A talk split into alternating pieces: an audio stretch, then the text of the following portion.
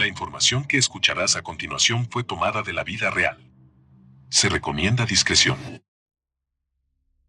Me ofrecí como voluntario para una serie de experimentos para poder acortar mi sentencia de prisión. Mucha gente murió ese día. La prisión no era tan mala como pensé que sería cuando entré. Me dieron seis años por distribución y algunos otros cargos relacionados, pero una vez que estuve en prisión, el alcalde me dio una opción.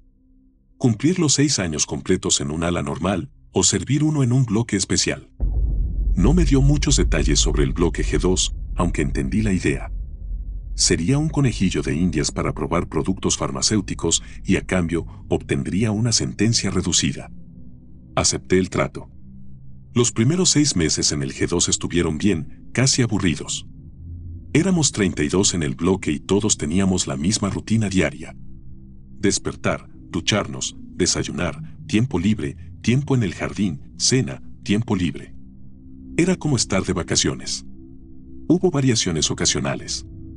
De vez en cuando, había experimentos matutinos o incluso dobles, pero por lo general eran solo unas tres horas por las tardes. Todos teníamos celdas individuales, la comida era comestible e incluso me dejaron tener un televisor después de mi primer mes. En general, podría haber sido mucho peor. Los experimentos en los que participé fueron en su mayoría inofensivos. La gente del laboratorio en el G2 me hacía tomar pastillas, ponerme inyecciones o tragar un caleidoscopio de líquidos y luego esperar a ver qué pasaba. Las salas de pruebas eran cómodas. Me sentaba en una silla blanca, al lado de una mesa blanca, rodeado de paredes blancas. Si se suponía que la droga era intensa me ataban, pero cuatro de cada cinco veces no se molestaban en sujetarme. Experimenté bastantes erupciones de piel, dolores de cabeza, visión borrosa, sangre saliendo de todos los orificios, estornudos excesivos y ese tipo de cosas. Mucho peor que las pruebas farmacéuticas eran los experimentos psicológicos. La terapia de electroshock fue una experiencia miserable. El tanque de privación sensorial fue peor. Me dejaron flotando en un espacio completamente silencioso, negro y vacío, durante 48 horas. Cuando los médicos me sacaron, había arañado los lados del tanque hasta el punto que se me cayeron las uñas. Pero nada fue como la señal. Y toda la muerte que vino después. Ese día los técnicos del laboratorio nos llevaron a todos a nuestras habitaciones blancas individuales como de costumbre. Sin embargo, no había drogas en la mesa, solo un dispositivo que me recordaba a un metrónomo. El hombre que supervisaba el experimento, un médico canoso al que no reconocí, dejó en claro que no debía tocar el metrónomo hasta que todos los guardias y el personal estuvieran fuera de la habitación. El objeto tenía una base de acero inoxidable y tenía forma de pirámide. Una tira de metal más oscuro iba desde la base del dispositivo hasta la punta. Sobresaliendo de esa tira había una barra estrecha con un extraño artilugio circular en la parte superior. Esperé hasta que me dijeron por el intercomunicador y luego agarré el dispositivo. La varilla con la tapa circular comenzó a balancearse hacia adelante y hacia atrás horizontalmente. Me recordó las prácticas de piano cuando era niño. El metrónomo se balanceaba suavemente. Pero esto se sentía diferente. Por un lado, el dispositivo estaba en silencio.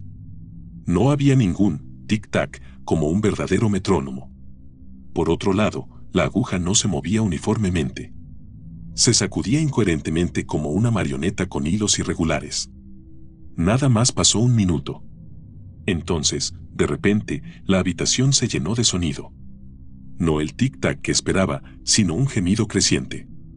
El volumen de la frecuencia aumentó hasta que estuve doblado en la esquina de la habitación, con las manos sobre los oídos, rogándoles que lo apagaran. Mis ojos estaban cerrados, hasta que sentí una mano suave tocar mi hombro. Era el médico canoso. El experimento había terminado, me dijo. La habitación estaba completamente en silencio. Pensé que me llevarían de regreso a mi celda, pero, en cambio, me llevaron a una celda de detención grande que ya estaba llena de otros prisioneros. Era el resto del bloque G2. 32 de nosotros en total en una jaula grande. ¿Qué está pasando? Le pregunté a uno de los guardias a través de los barrotes. Me ignoró y salió de la habitación. Todo el personal lo hizo. Me quedé solo con los otros reclusos. Tomé asiento en uno de los bancos y traté de relajarme. Mis oídos dolían. Y el dolor solo empeoraba. Sin embargo, en comparación con algunos de los otros muchachos, estaba en buena forma. Observé que varios prisioneros se retorcían, temblaban o hablaban solos. Un tipo, Robert, se golpeaba las sienes con el puño. Se golpeó más y más fuerte hasta que uno de los otros hombres lo detuvo. Miré alrededor de la habitación en busca de una cámara hasta que vi una en la esquina, fuera de los barrotes. Hice un gesto hacia Robert, pero no hubo respuesta.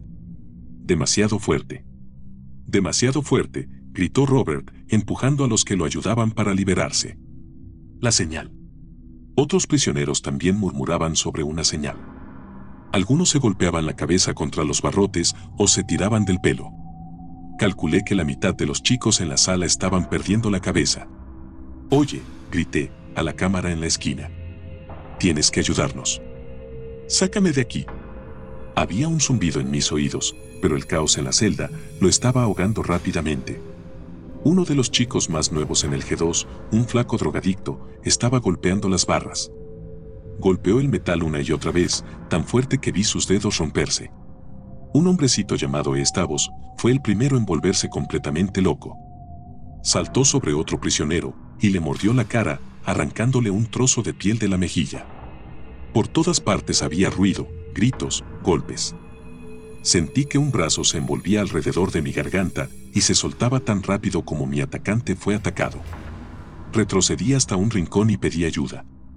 No todos en la jaula se estaban volviendo locos, pero los que estaban parecían poseídos por el mismo diablo. Podría haber sido la adrenalina distorsionando mi percepción, pero algunos de los prisioneros estaban mutando, haciéndose más grandes y más desagradables. Uno de los más grandes del grupo agarró dos de las barras de la jaula y tiró de ellas.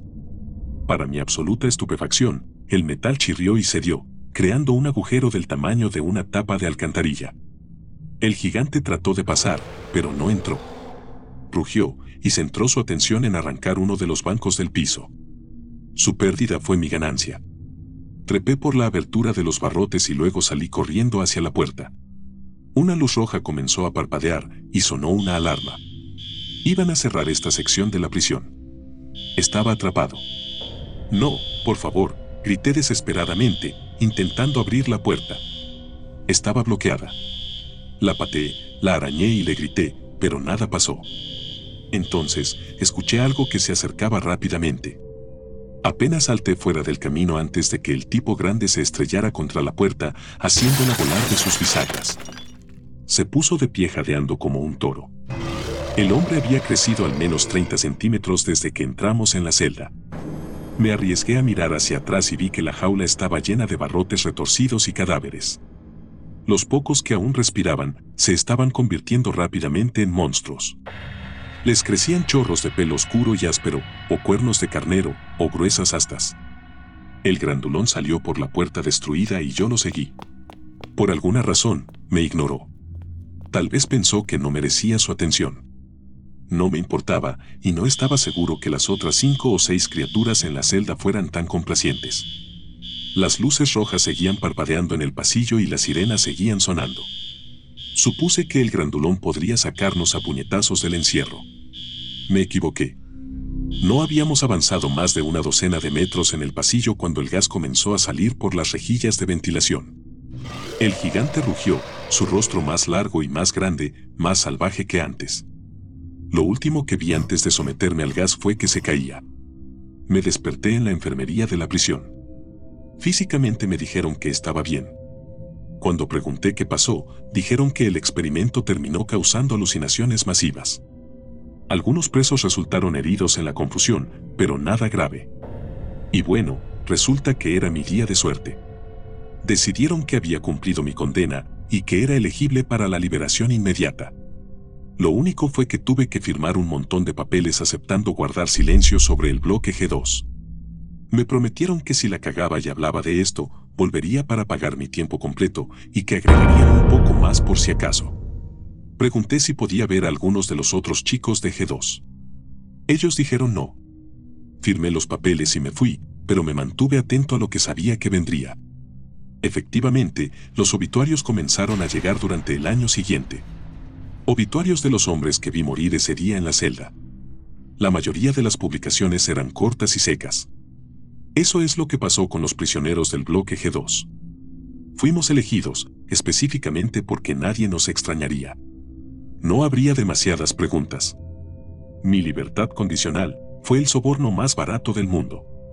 Y sé que todavía me están observando. Pero tengo que advertirle a todos. Tengo que dejar algún registro de lo que pasó.